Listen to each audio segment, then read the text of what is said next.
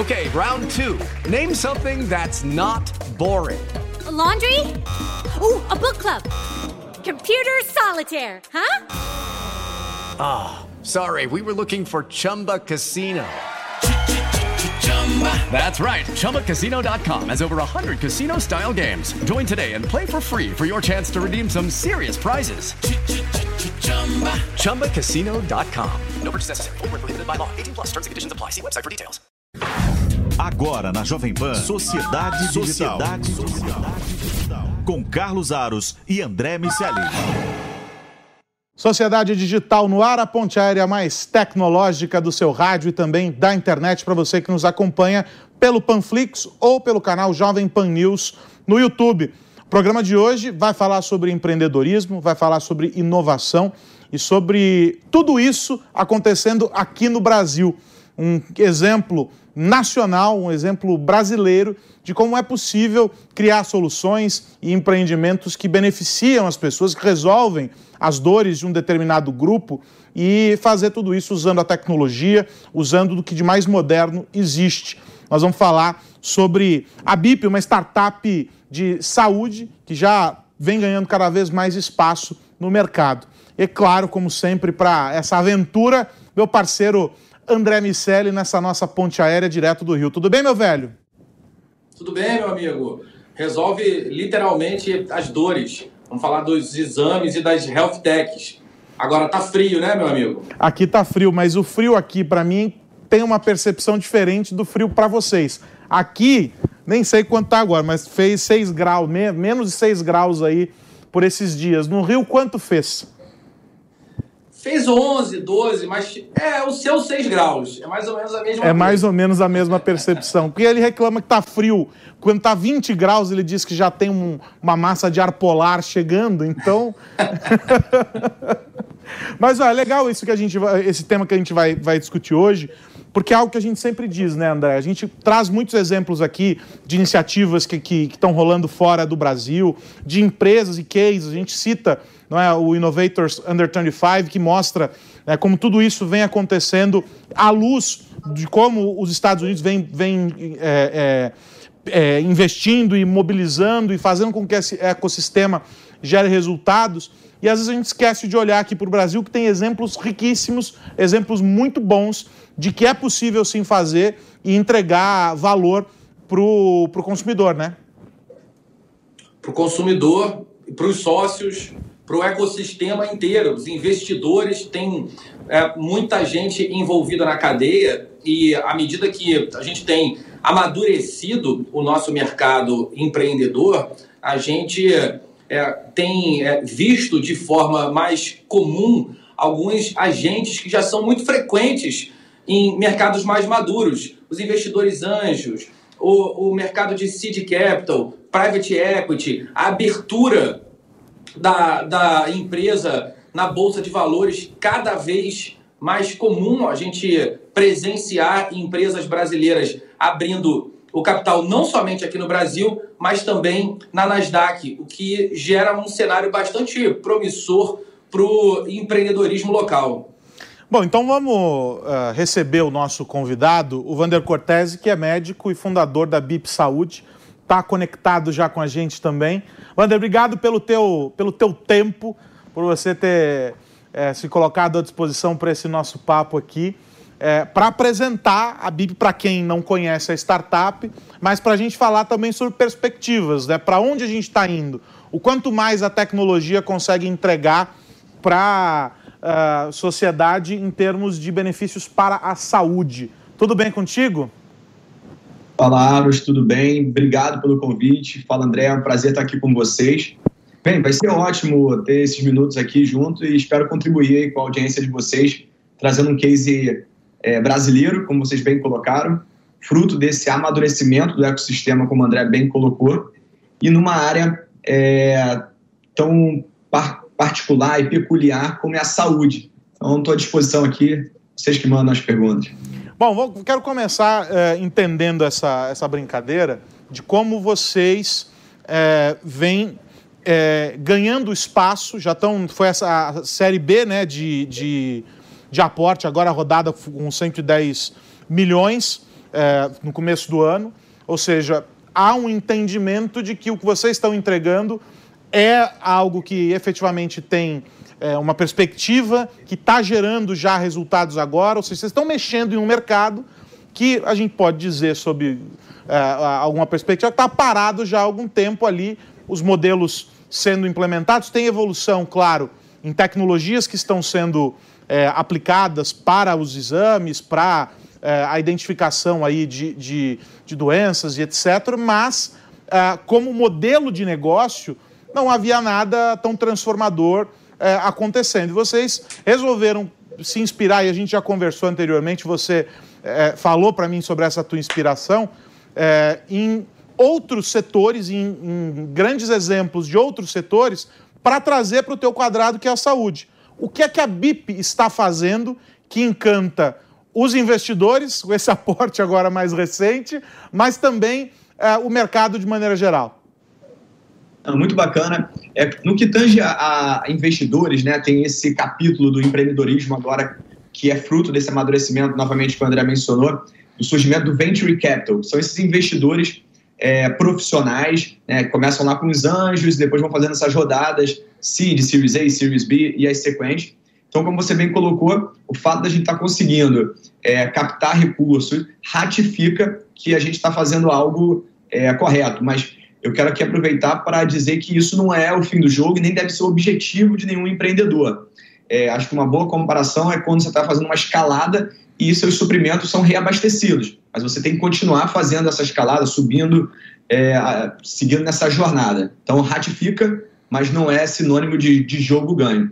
E falando do, do, do que a gente está fazendo aqui na BIP, basicamente, acho que a forma mais fácil de explicar o que a gente está fazendo é o seguinte: se eu fizer uma pergunta para a sua audiência, o que, que as pessoas têm no celular delas quando elas estão com fome? Sem dúvida, tem lá um aplicativo que vem a cabeça delas e está lá instalado no celular delas. Se elas quiserem se comunicar com alguém, tem um outro, é aquele verdinho. Se elas quiserem né, chamar um carro, vai ter lá provavelmente um aplicativo preto lá no celular delas. E eu poderia fazer uma série de 10, 20 perguntas e a gente poderia apostar qual seria o aplicativo, a solução que a sua audiência teria para aquela demanda. E saúde? Curiosamente, não existe ainda, e eu percebi isso lá em 2016, e ainda é, é uma afirmação que me parece é, verdadeira, ainda não existe uma solução em healthcare, em saúde, que seja o que a gente chama top of mind, que quando se pensa em saúde, pensa no celular, como é que eu vou resolver essa minha demanda de saúde? Talvez algumas vezes as pessoas pensam, ah, tem um celular, eu tenho um aplicativo do meu plano de saúde. Mas aqui vale é, olhar um pouquinho com mais cuidado, porque plano de saúde, muitas vezes, na maior parte das vezes, quem escolhe é a empresa. E a pessoa muda de empresa, né, que trabalha, vai mudar muitas vezes o plano de saúde. Então não tem uma lealdade, não tem um stickness. Então o que a gente está fazendo aqui na BIP é construir essa relevância, uma solução que quando se pensa em saúde, seja o que a gente chama da one-stop shop de healthcare. E a forma que a gente adotou para ter essa visão, para chegar a essa visão, esse sonho grande de ter essa relevância de ser a one-stop shop de healthcare para a família brasileira, foi inspirada no modelo da Amazon. Então, tá aí a, uma das principais inspirações aqui da BIP. E o que, que a Amazon ensinou para a gente? Né? E a Amazon não é a única, mas é um, acho que o maior exemplo desse modelo. É o modelo da compra online e entrega em casa. Então, é o crescimento do e-commerce e o delivery. A Amazon é um sinônimo disso. Mas quando você olha, bota a e olha um pouco a Amazon mais a fundo, você vai ver que ela também ensina muito eficiência operacional tech-enabled, ou seja, usando tecnologia para ter eficiência. Porque aí você consegue fazer o serviço em casa, que antes era mais caro. Se a gente puxar na memória, tudo que era em casa era VIP, era mais caro. E aí a gente consegue fazer em casa com um custo igual ou mais barato. Então é isso que a BIP está fazendo, inspirado na, na, na Amazon e outras empresas que observaram essa tendência da compra online e entrega em casa a gente está fazendo isso na saúde, utilizando muita tecnologia para que consiga fazer isso sem aumentar o custo, sem ser mais caro. E o primeiro produto que a gente ofereceu, que a gente tracionou, que a gente cresceu muito, foi vacina. E vale lembrar que foram anos antes da pandemia, a gente começa ali em 2000, segundo semestre de 2017, e a gente hoje é a maior empresa de vacina do Brasil. Hoje a gente já faz exames em casa também. Então é isso, você compra online e a empresa vai na sua casa, num modelo bem inspirado numa, numa Amazon e outros grandes do e-commerce, e a gente presta serviços de saúde domiciliares. Quando a gente olha o mercado de saúde, você tem ali algumas variáveis que dão indicativos claros de para onde ele vai. Você tem uma população que envelhece, ah, uma preocupação com a saúde propriamente dita que aumenta por razões óbvias, ainda mais no, no tempo da pandemia, uma modificação é, na exigência da tomada do serviço, as pessoas vão tendo acesso a serviços com características diferenciadas e isso vai aumentando a exigência. E, e naturalmente esses, essas variáveis acabam criando uma, uma abertura para serviços que são premium, serviços que é, podem ser mais caros e que entregam mais. As pessoas querem mais e, portanto, é, estão dispostas a pagar mais, a, a, a ter uma relação mais, a, mais equilibrada de custo e benefício. É, em 2016, as coisas não eram tão claras e você veio com uma proposta que, por ser tech-enabled, tinha como objetivo é, otimizar os custos e, e entregar mais sem que necessariamente você precisasse cobrar mais por isso. A gente está falando desse amadurecimento do sistema de investimento, mas como foi lá no início é, captar capital e convencer os investidores que essa era uma boa ideia e que as coisas acabariam se encaminhando para o que hoje se tornou uma realidade? É muito bacana a sua pergunta. É, esse tópico, funding, raising, né, é, é levantar capital, ele é super curioso e, e, chama muita atenção dos empreendedores. Então, quando a gente fala de, de funding raising, aquela velha história de você cuidar do seu jardim, que as borboletas vêm aqui fazendo uma. Funciona também, é impressionante. Assim, a primeira coisa que a gente tem que fazer para conseguir capital é ter uma boa empresa. É, eu vejo muita gente é, indo antes da hora conversar com, com investidores. E como é que foi isso em 2016? A, a gente foi. É importante as pessoas entenderem que o seguinte: o investidor não está fazendo um favor para o empreendedor. É, é, o trabalho dele, é o job description dele é encontrar boas empresas e investir o capital dele. Isso é, é uma mudança de mindset super interessante quando os empreendedores vão buscar investimento, porque eles se colocam muitas vezes como se estivessem pedindo um favor, uma ajuda. Não, é, você é tudo que eles estão procurando, basta você não dar um motivo para eles não investirem. E aí é importante entender também que os investidores eles têm fases, eles têm estágios. Tem investidores que são mais late stage, que vão, eles têm um mandato, eles não têm nem opção de investir em empresa muito inicial. Então eu vejo pessoas errando, indo conversar com o investidor errado. Você precisa saber se aquele investidor investe no Brasil, se ele for estrangeiro, se ele investe no estágio que você está e se ele investe no setor e na tese que você está é, é, apresentando. Isso aumenta muito a sua chance de conversão, de conseguir realmente encontrar um investidor. Então vamos nos atentar para o estágio, o setor e a tese, tese de saúde domiciliar. E o que, que eu fiz? Eu fui no principal, é, se não o, o maior, acredito que um dos maiores investidores em healthcare do Brasil, que é a DNA Capital. Então, ali, dialogar com eles sobre as tendências de saúde já que eles são expert nesse tema, era muito mais, tinha muito mais a atenção deles. E aí, por isso, a gente conseguiu, ainda em 2016, quando o ecossistema ainda não era tão maduro, é, fazer uma captação e foi super relevante estar ali com o investidor correto. E aí, aqui eu deixo um, um, uma mensagem para a audiência procurar, que é a questão do smart money. É, é importante o investimento para uma startup, mas se puder vir de alguém que traz mais do que só o dinheiro, que traz sinergia, que traz conhecimento do setor, que traz conexões. Isso é muito relevante. A gente chama de smart money. Eu queria falar sobre o impacto que, que o, o negócio de vocês tem é, para a vida das pessoas. A gente está falando sobre uma empresa que faz os serviços laboratoriais, vamos colocar dessa maneira, é, em casa. Vocês vão na casa das pessoas para fazer as coletas, tem profissionais capacitados para isso e há uma inteligência, evidentemente, por trás desse processo que faz com que vocês não sejam um delivery de exames convencional, vamos colocar dessa maneira. Vocês estão é, é, usando de uma série de, de, de metodologias é, a, que, são aplicadas a diferentes segmentos de negócios para fazer com que haja eficiência, com que haja um atendimento mais é, é, personalizado. A gente fala muito sobre essa experiência é, personalizada para as pessoas, ou seja, é, vocês conseguem desenvolver isso por meio de dados, por meio de uma série de outros recursos tecnológicos. Como é fazer isso dentro do, do contexto de vocês, é, sem que se perca o lado humano? Porque falar de tecnologia é muito simples. A gente vai, ah, tem os dados, eu consigo prever, consigo organizar a logística, saber quanto tempo tem, porque aquela amostra no carro, onde ela tem que ficar, como é que vai ser o armazenamento disso, o laboratório, onde é que os exames vão ser, é, os resultados vão ser aferidos e etc, etc, etc. Mas tem um outro lado, vocês estão lidando com pessoas, né? Como é que é essa relação? O investimento grande em tecnologia para o negócio ficar de pé, mas ao mesmo tempo um investimento em pessoas, entendendo que o que vocês fazem é cuidar também de pessoas. Você foi eh, cirúrgico no, no comentário, e aí eu vou trazer para vocês a nossa missão, né? As empresas declaram sua visão, né? No nosso caso é aquela visão de ser a one-stop shop de healthcare, sua missão, valores. A nossa missão, o que todo beeper, como a gente chama, sai de casa todo santo dia para fazer é encantar nossos pacientes com tecnologia e carinho humano. E aí vai muito na linha do que você falou, acho que é o seguinte: normalmente tecnologia deixa as relações mais frias. Então, um exemplo clássico, o caixa automático, super prático, nos permite ter acesso ali, é, nos permitiu, né, hoje em dia quase ninguém mais está usando dinheiro, enfim, mas nos permitiu durante muito tempo acessar em horários é, antes que a gente não conseguia, mas a relação fica fria, é uma máquina.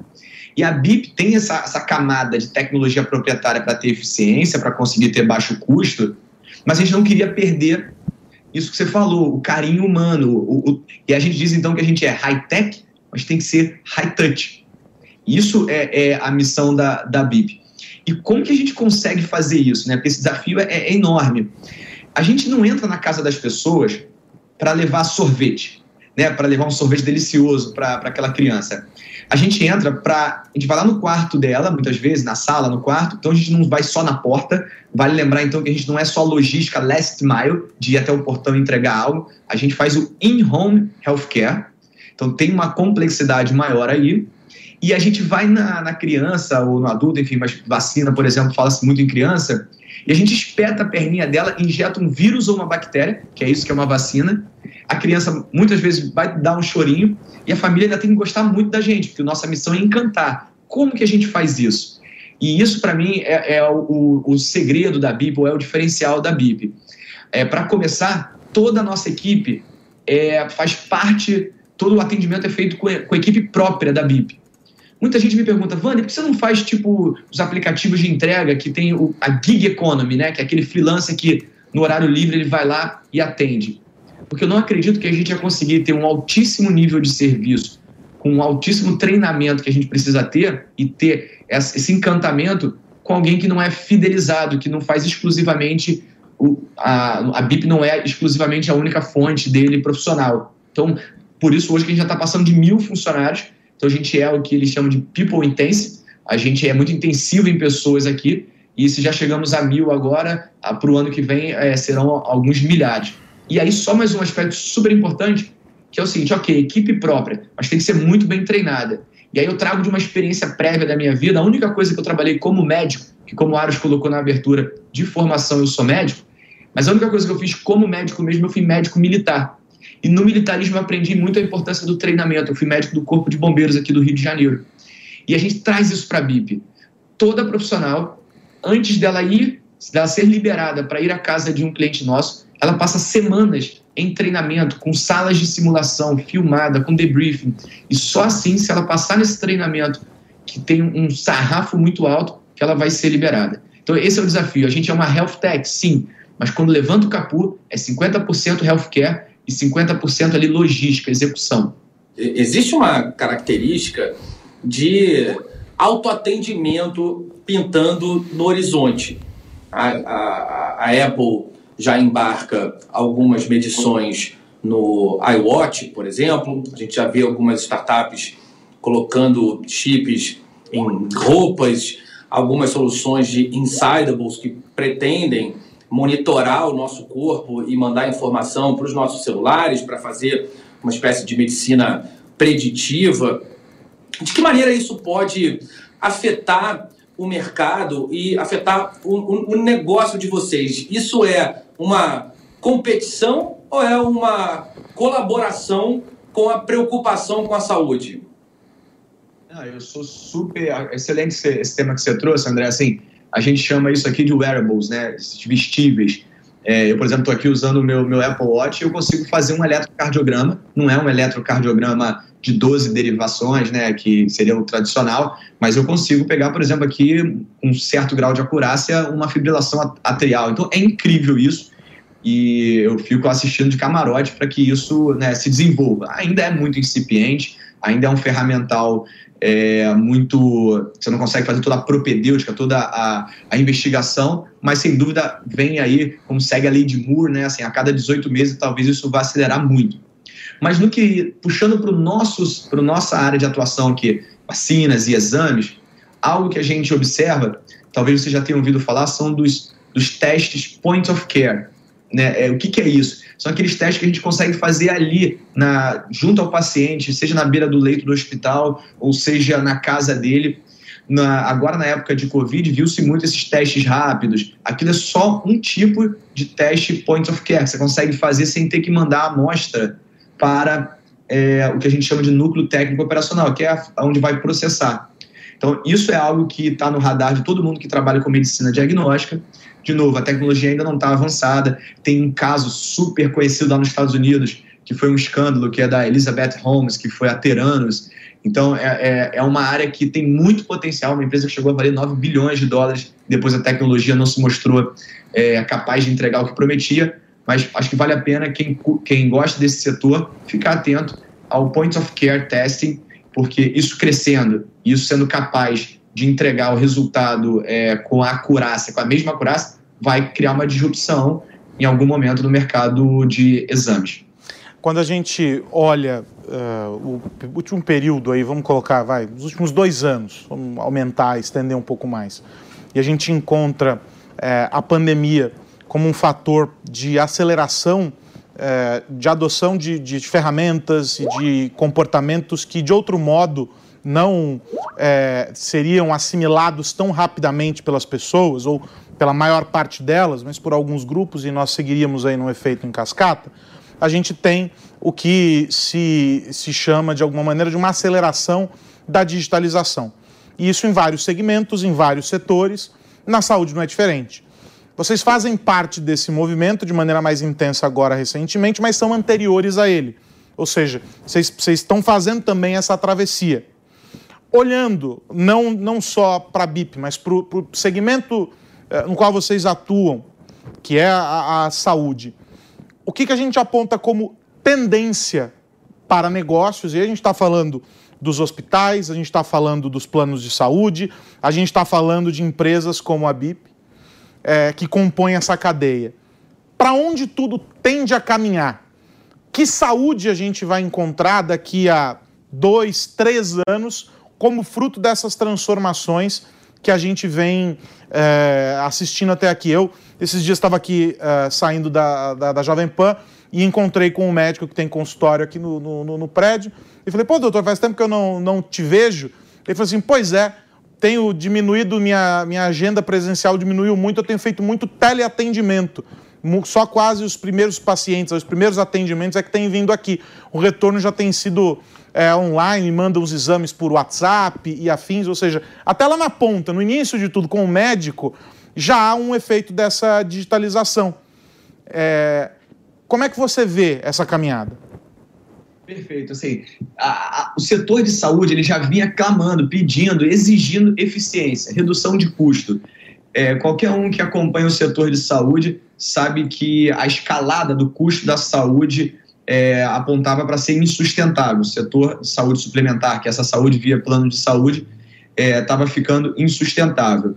E algumas ferramentas que podem trazer eficiência, logo reduzir custo, elas tinham barreiras é, muito antigas e muito fortes. Por exemplo, a teleconsulta, que faz parte de um capítulo maior chamado telemedicina. O que, que a gente assistiu aí? É, ao longo da pandemia, é, o Conselho Federal de Medicina, né, que é a, a autarquia aí que regula a nossa atividade, é, cedeu nesse aspecto e liberou por enquanto ainda em caráter provisório, né? todos nós estamos aguardando aí para ver se isso vai ser definitivo, o uso da telemedicina. E aí um mundo novo se abriu e com muito mais eficiência. Vamos pensar aqui, pessoal, o Brasil é um país de dimensão continental e tem uma concentração de profissionais no eixo Rio-São Paulo. É inadmissível que pessoas precisem voar de estados distantes, muitas vezes do norte, do nordeste, para ir no, numa consulta no Einstein, no Sírio, muitas vezes com um especialista, referência nacional, um determinado tema, enquanto que poderia ser feito da forma como a gente está fazendo essa conversa aqui. Em alguns locais diziam que os melhores médicos eram tan gol, porque você precisava voar para chegar na, no atendimento médico. Então, junto com a telemedicina, que é uma tendência que vai na linha da eficiência, surgem as empresas de prescrição eletrônica, porque, senhores, olha que coisa antiquada. Até antes da pandemia, era necessário, você precisa de uma medicação, você tem um médico que te acompanha, essa é a minha opinião pessoal. Você tem um médico que te acompanha, você precisa de uma prescrição, um remédio que você toma cronicamente. Você muitas vezes tinha que ir pessoalmente encontrar esse médico para que ele pegasse um pedaço de papel, escrevesse com caneta e carimbasse com uma tinta, para que você pudesse ter acesso à sua medicação. E muitas vezes você não conseguia fazer isso e atrasava a tua medicação. Enquanto hoje existem diversas plataformas que você consegue fazer online e enviar via SMS, WhatsApp, digitalmente para o teu paciente. Então isso, ao longo da pandemia, também foi autorizado. É, o próprio CRM lançou uma, uma ferramenta para isso e, e, espero eu que, não dê, que a gente não dê passos atrás. Então, é, é um conjunto, isso que você falou, Aras, assim, a, a pandemia acelerou a questão da eficiência, da escalada da eficiência, que barreiras caíram. E aí, olha como que é colaborativo. Você tem uma teleconsulta, que por sua vez se desdobra numa prescrição eletrônica, porque não adianta também eu fazer a consulta e não conseguir te prescrever, você não conseguir comprar o remédio, e muitas vezes você já consegue daí chamar uma empresa como a BIP que faz o exame na tua casa. E você pede o remédio online. Essa então, história da, da prescrição é interessante porque as pessoas vão se lembrar no começo da pandemia, quando se autorizou o processo da receita eletrônica, algumas farmácias não tinham o software para poder validar aquela certificação. Então você tinha receita, você tinha todo o processo validado, mas na ponta você não conseguia comprar o remédio porque eles não tinham como é, receber é, a, a, aquilo de maneira é, digital também. É, é exatamente esse, esse ponto de, de amadurecimento, né? Perfeito. E assim, para a gente que está acompanhando de perto o setor, é, é óbvio que ninguém em nenhum momento pode celebrar essa tragédia que a gente viveu, que essa pandemia ainda vive de alguma forma essa pandemia. No entanto, é, olhando especificamente na questão da eficiência, da inovação na saúde, é, nada né, desde quando eu atuo na saúde há mais de 15 anos, nada acelerou tanto tecnologias como essa, essa pandemia. E vamos ver como que os órgãos regulatórios vão se comportar é, no momento aí eventual pós-pandemia, se é que a gente vai viver isso, se a gente vai virar uma endemia, enfim, ainda não tem um consenso no como vai se comportar esse vírus. Que é um outro ponto, né, André, para a gente fechar aqui, que a gente sempre discute, é o, o descompasso entre o regulador e a inovação. A gente sabe que os dois nunca vão estar par e par, mas a pandemia, de alguma maneira, evidenciou é, essa desigualdade, né? É, exatamente. as práticas começam e a lei segue. A lei ou a regulação de, de quem quer que seja, ela aparece depois que as coisas já estão acontecendo há algum tempo. A humanidade precisa arrumar jeitos para sobreviver. E, nesse caso, a, a, a telemedicina, enfim, a utilização de tecnologia é, sem dúvida nenhuma, um recurso que também me parece ser irreversível. Bom, deixa eu agradecer o nosso convidado, Vander Cortese, médico fundador da BIP Saúde, que esteve aqui com a gente falando sobre uh, esse case uh, incrível brasileiro. Gosto de ressaltar isso porque a gente fica com essa síndrome de vira-lata aí, olhando os grandes empreendimentos do, do, mundo afora. A gente tem que valorizar, tem vários aqui no Brasil é, que merecem destaque. É, a BIP é um desses casos e com um impacto muito profundo na, um setor absolutamente sensível que carece uh, dessas transformações que a tecnologia pode promover. Wander, obrigado pelo papo e a gente se, se fala em breve com novidades, eu tenho certeza. Eu que agradeço, um prazer estar aqui com vocês, Aros, André, e parabéns pelo trabalho de vocês, porque o ecossistema vem amadurecendo, inclusive porque tem gente falando e levando esse tipo de case de informação. Muito obrigado e até a próxima. Esse é o nosso vício, né, André Miceli? Um abraço para você. Semana que vem tem mais. É um belo vício. Semana que vem tem mais. Vander, parabéns e obrigado pelo papo também. Um abraço para todo mundo que nos ouve ver. E o Sociedade Digital fica por aqui. Na semana que vem a gente volta discutindo os impactos da tecnologia no seu dia a dia, mas eu sempre gosto de reforçar. Você chegou pelo meio do caminho e quer entender o começo dessa conversa, não tem problema. Vai lá no canal Jovem Pan News no YouTube ou no Panflix e você assiste a íntegra dessa conversa ou você pode conferir os programas anteriores, sempre discutindo a tecnologia e como ela impacta na nossa vida. Um grande abraço, até a semana que vem. Tchau, tchau. Você ouviu Sociedade Digital com Carlos Aros e André Miceli.